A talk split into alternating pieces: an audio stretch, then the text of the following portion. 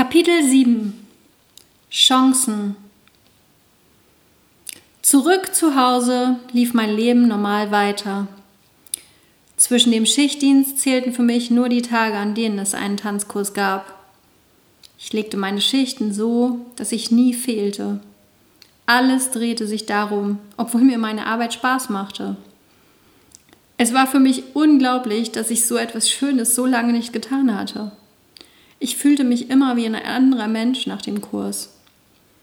Mittlerweile stand ich in der ersten Reihe, hatte mich an den Stil meines Trainers gewöhnt und kam ganz gut mit.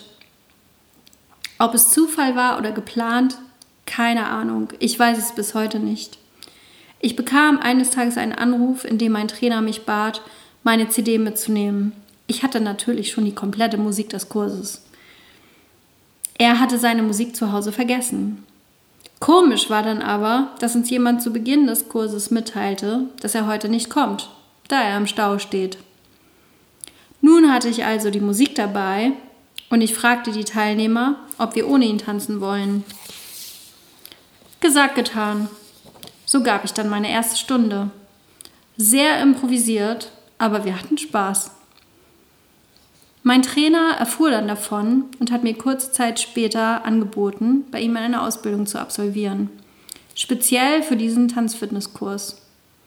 Ich würde Einzelcoachings bei ihm erhalten und nach einer Prüfung selbst unterrichten können. Natürlich musste ich auch ein paar hundert Euro dafür bezahlen. Ob ich unterrichten wollte, wusste ich damals noch gar nicht. Trotzdem entschied ich mich sofort dafür. Einfach weil ich mehr tanzen und besser werden wollte ohne zu wissen, ob das Unterrichten etwas für mich sein würde. Ich glaube, dass man sich manchmal einfach für Dinge entscheiden und mit dem Flow des Lebens gehen sollte, wenn es dir etwas bietet, ohne dass man weiß, wohin das führen wird. Und das tat ich. Wir begannen relativ zeitnah mit dem Einzelcoaching. Es lief über mehrere Monate und meist über mehrere Stunden, zwei bis dreimal in der Woche. Währenddessen teilte Heath mir mit, dass er nächste Woche im Urlaub ist und ich ihn vertreten müsste. Puh, damit hatte ich nicht gerechnet. Ich fühlte mich noch nicht bereit. Meine Prüfung lag noch vor mir und als ich es spontan gemacht hatte, war es aus der Situation heraus. Aber nun?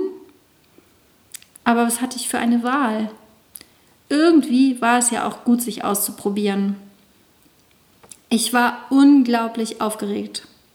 Ich war sonst immer nur Teilnehmer gewesen und jetzt sollte ich offiziell als Vertretung vorne stehen.